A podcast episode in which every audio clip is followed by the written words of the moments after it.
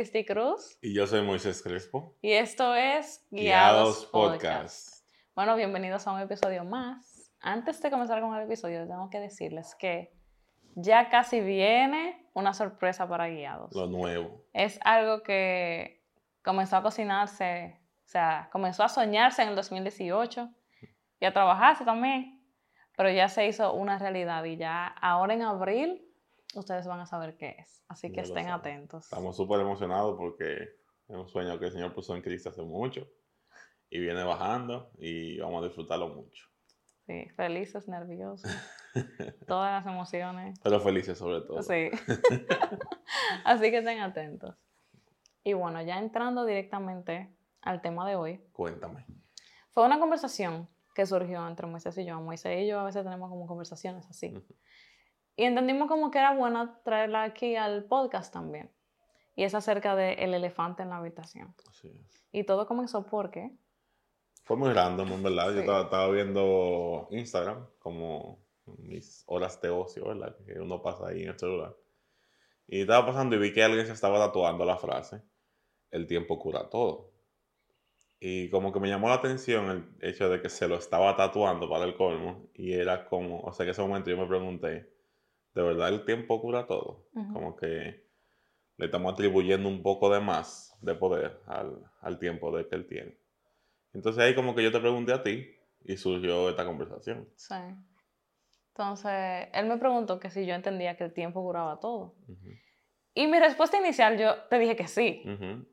Pero yo te dije que sí, o sea, como que para mí el tiempo cura dependiendo de las decisiones que tú tomas en el tiempo.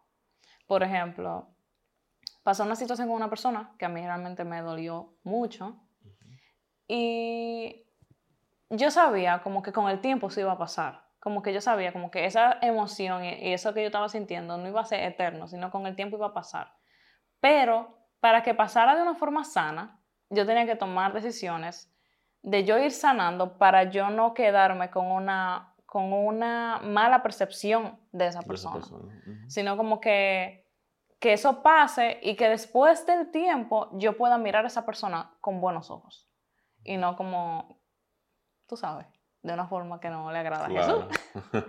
Entonces ese es como mi pensamiento, de que yo entiendo que, que las decisiones que tú tomas con el tiempo van sanando las cosas. Sí, eso es algo que, yo siento que la gente tiene un poco de problema porque siento que realmente entienden que de verdad solamente el tiempo cura todo. No. O sea, simplemente metiendo los problemas debajo de la cama y con el tiempo van a curar.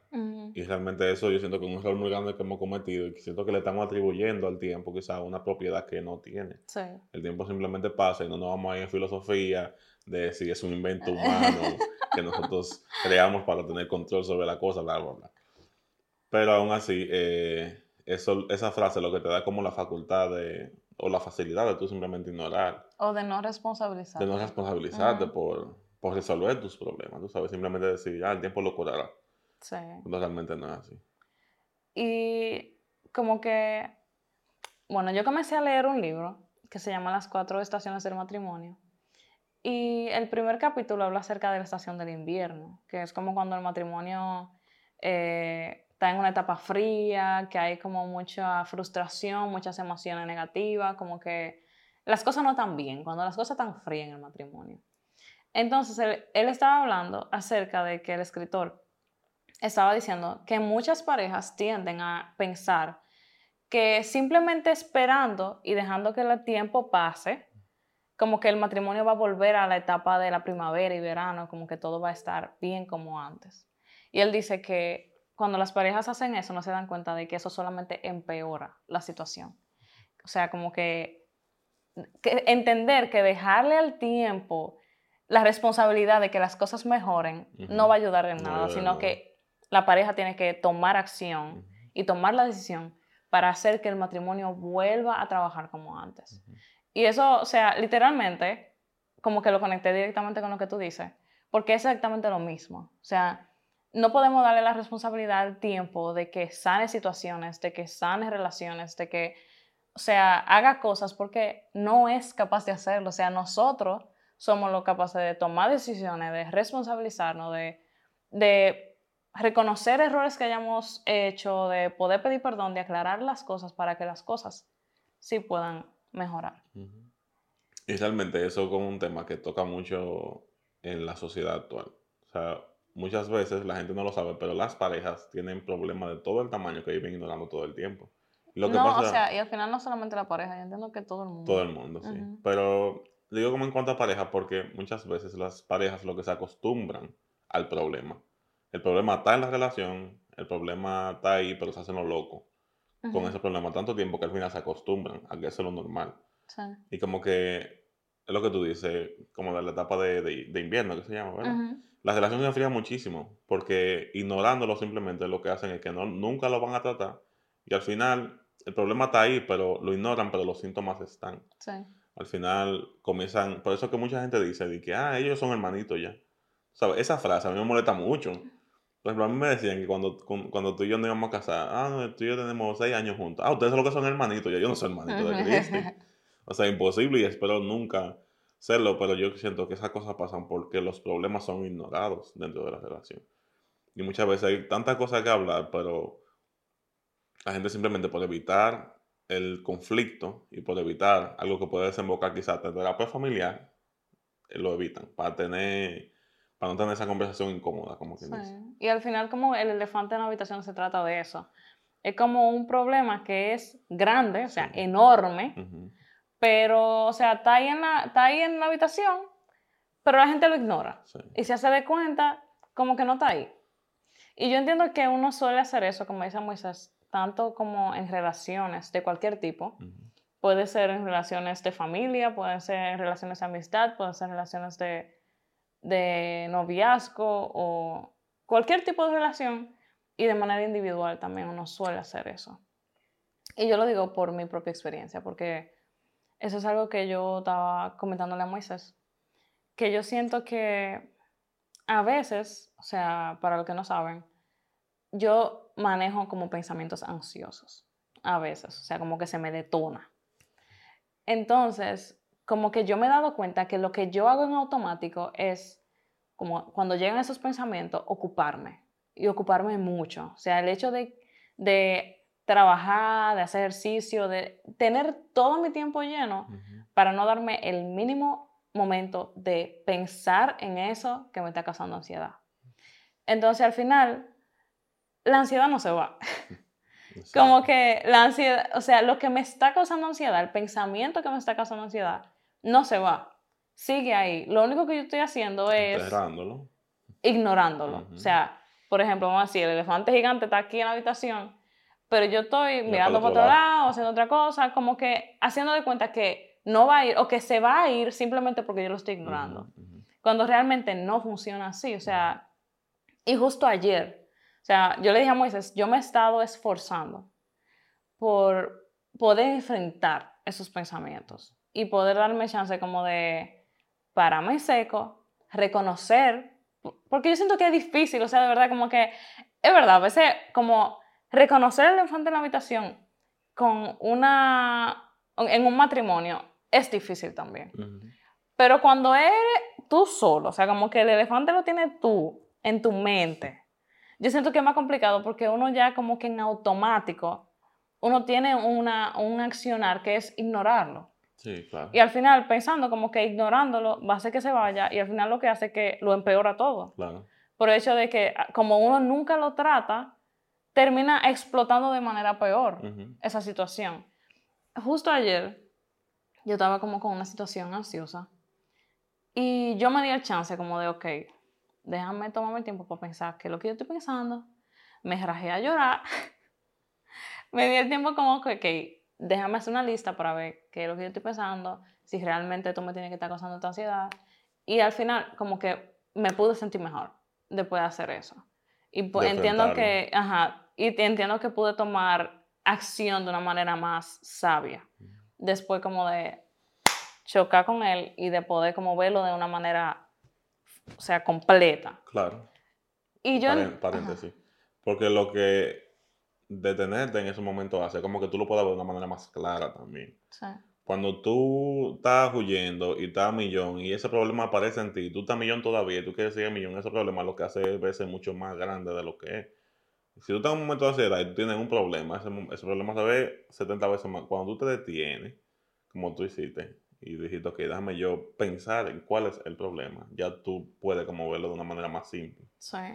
Y también, o sea, por eso yo entiendo, porque lamentablemente yo me he podido ver reflejada en varias personas que, con las que he podido hablar, que literalmente han estado huyendo de situaciones difíciles, situaciones en las que realmente son complicadas y están huyendo como que con eso mismo, ocupando todo su tiempo para no darse el chance de pensar en eso que están pasando.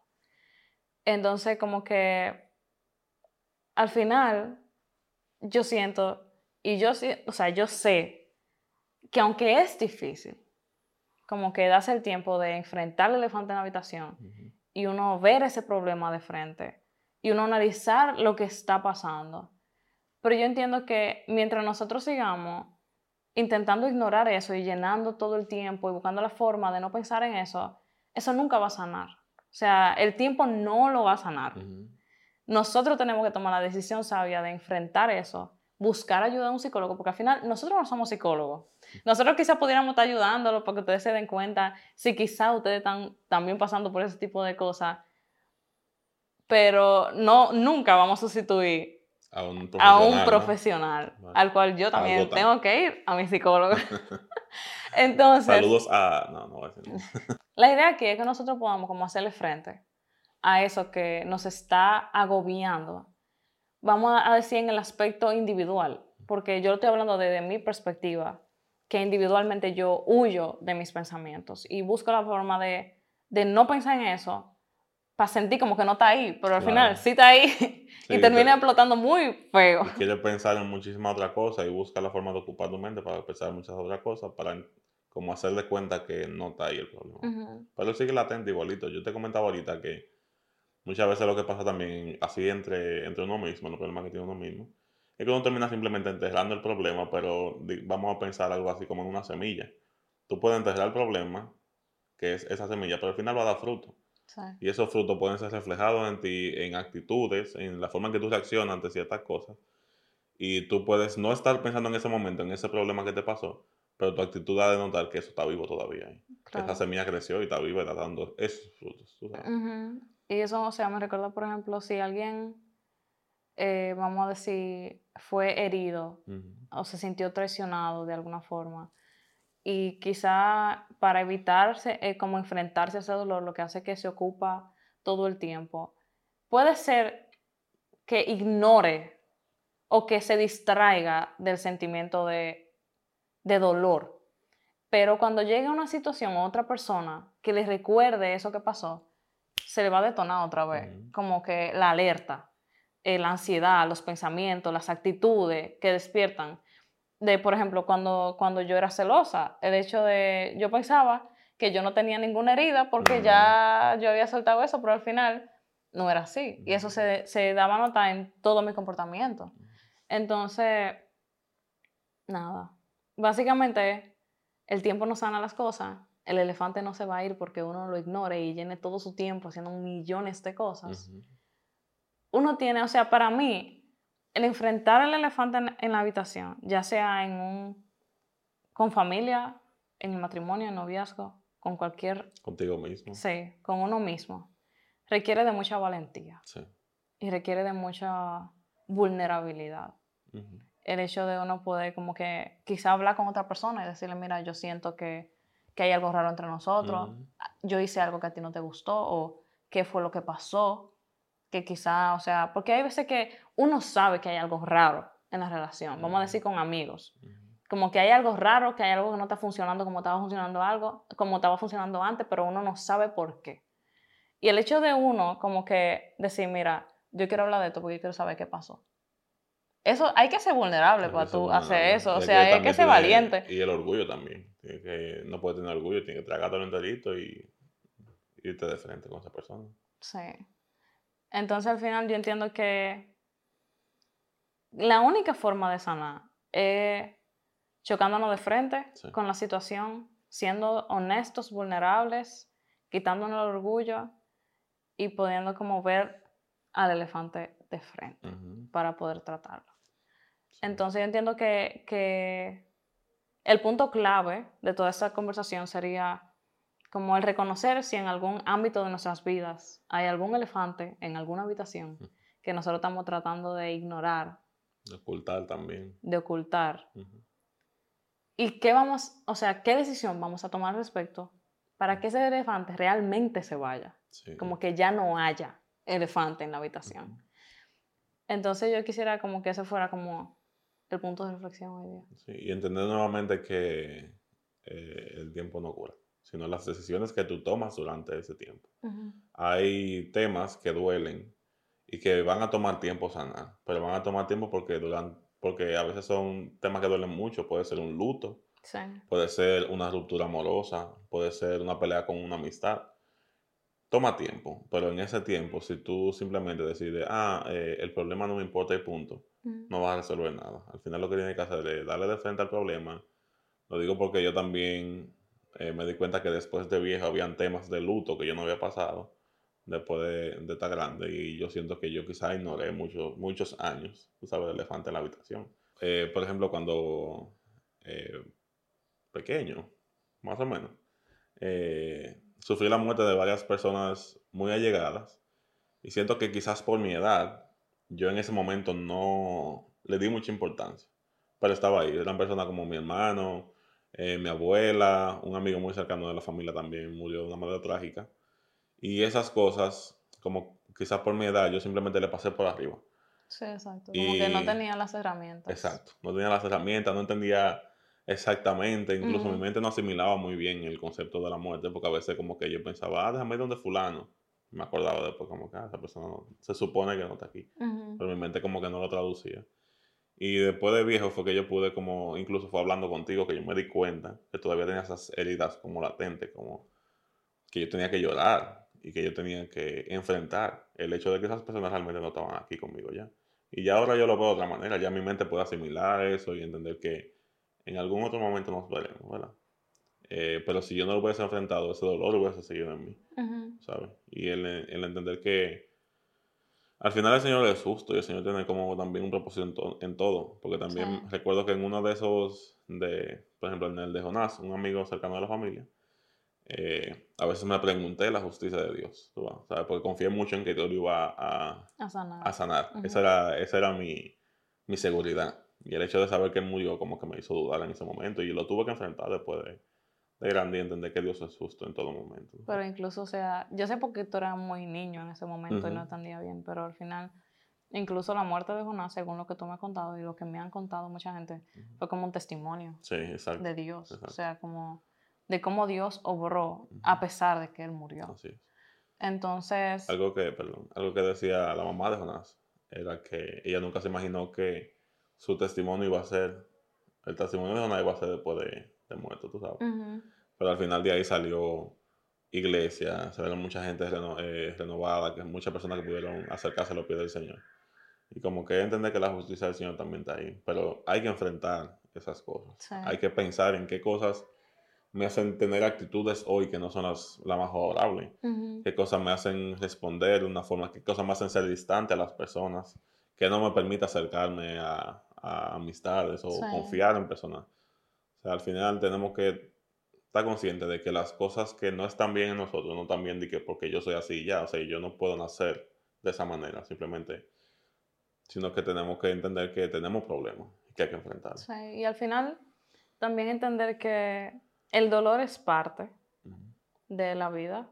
Lamentablemente estamos en un mundo caído donde sufrimos traición, sufrimos heridas, sufrimos de diferentes cosas, pero yo entiendo que la idea sería, o sea, justo yo estaba escuchando esto en una prédica ayer que habla acerca de una mente bíblica y el pastor Miguel de, de la IBI estaba diciendo de que una mente bíblica lo que es intencional es en buscar a Dios en medio del dolor. Sí. O sea, como que, ¿qué Dios me está enseñando con esto? ¿Qué Dios quiere que yo trabaje en esto? ¿Cómo se está formando el carácter de Dios en mi vida a través de esta situación? Así.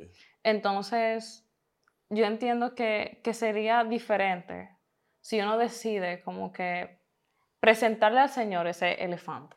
Vamos a decirle, vamos a terminar llamando a la silla. Eh, Señor, mira, este es el elefante en mi habitación o este es el elefante en, nuestro, en, en mi matrimonio.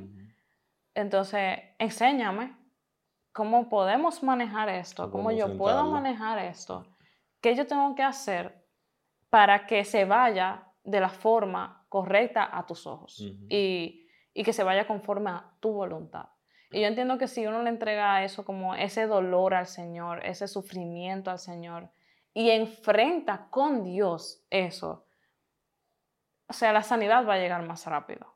Porque a veces en nuestra humanidad eso es lo que tendemos a hacer, o sea, ignorar el dolor, huir del dolor, no querer experimentar el dolor, pero Él va a llegar. O sea, el dolor va a llegar. La Biblia, o sea, lo que Jesús nos promete no es una vida sin sufrimiento, sino que nos promete que Él va a estar con nosotros en medio del sufrimiento, que Él nos va a acompañar. Entonces, yo entiendo que, que la clave está en eso, o sea, en reconocer que hay algo que nos duele, que algo nos hirió, que algo nos hizo daño. Que no está bien. Que no está bien. exacto. Que hay algo que hay que cambiar. Ser suficientemente, o sea, responsabilizarnos para poder tomar acción, ser vulnerables al respecto y poder entregarlo delante del Señor, pero no solamente como que entregarlo y Señor, tú resuelves, sino uno responsabilizarse también, porque hay cosas que uno debe hacer. Señor, ¿cómo yo lo puedo tratar? ¿Cómo yo lo voy a hacer? Exacto, sin victimizarnos. Porque yo entiendo que esto es algo clave también, que muchas veces caemos en el error de victimizarnos demasiado y de, de, creer que nosotros somos la pobre víctima, que, o sea, está bien, pasó el dolor, o sea, pasó esta situación, es verdad, me dolió, pero ahora ya yo no puedo, o sea, ya yo no puedo hacerme cargo de lo que otra persona hizo o de la, la situación que pasó, sino de cómo yo voy a responder a esta situación. Yo decido perdonar a esa persona, decido perdonar lo que sea que haya pasado, pero ahora yo voy a tomar acción en cuanto a esto. Entonces... Hasta aquí. Ya no sé qué decir. ya está bueno, señor, no mentira. Pero fue, es un tema que, que salió una conversación random, pero que entendemos que, bueno, que puede ser ayuda para ustedes porque fue ayuda para nosotros en ese momento. Sí, al final yo entiendo que también trae como sanidad. Sí. El hecho de poder ser honestos y reconocer las cosas que hay que, como que están ocultas. Y que ya uno tiene que cansarse y decir, ya yo no voy a seguir con esto. O sea, yo le estaba comentando a Moisés también que como que a mí me resulta difícil mantener o sea, como que estar en un ambiente donde yo sé que hay algo, como que hay un problema que no se quiere tratar. Y, o sea, como que yo me volví súper intencional como en ser directa con la gente. O sea, me pasó hace poco una situación, un problema que pasó, que yo no sé, o sea, como que yo pensaba que era algo que se había resuelto, pero de la nada volvió a surgir y yo fui intencional como que en dirigirme a esa persona, y decirle como que, ok, yo no sabía que te había pasado eso, como que en yo intentar ser como lo más honesta y lo más, o sea, ser honesta completamente con esa persona y explicarle como que, como para que ya ese elefante ya, porque para mí era algo que ya. Pero yo siento que estar en un espacio así como incómodo. Y a veces uno se acostumbra a eso. Y yo entiendo que uno no debería, como acostumbrarse a que haya como ambiente de tensión o cosas sin resolver o cosas sin sanar. Porque al final eh, estamos redundando un poco, pero es lo mismo. O sea, como que las cosas no se sanan con el tiempo, solamente se empeoran. Entonces yo entiendo que si, si con algo pudiéramos dejarlo en este episodio sería eso. O sea, no crean que ignorando el dolor que sienten o ignorando los pensamientos de ansiedad o ignorando la situación que ya ha pasado, se va a mejorar lo más probable es que se empeore y que explote de una forma más adelante más fea. Entonces, nada, seamos valientes y vulnerables para poder enfrentarlo y presentémoslo, presentémoslo delante del Señor para que Él nos ayude. Así es. Así que nada, nos vemos en un próximo episodio de Guiados Podcast.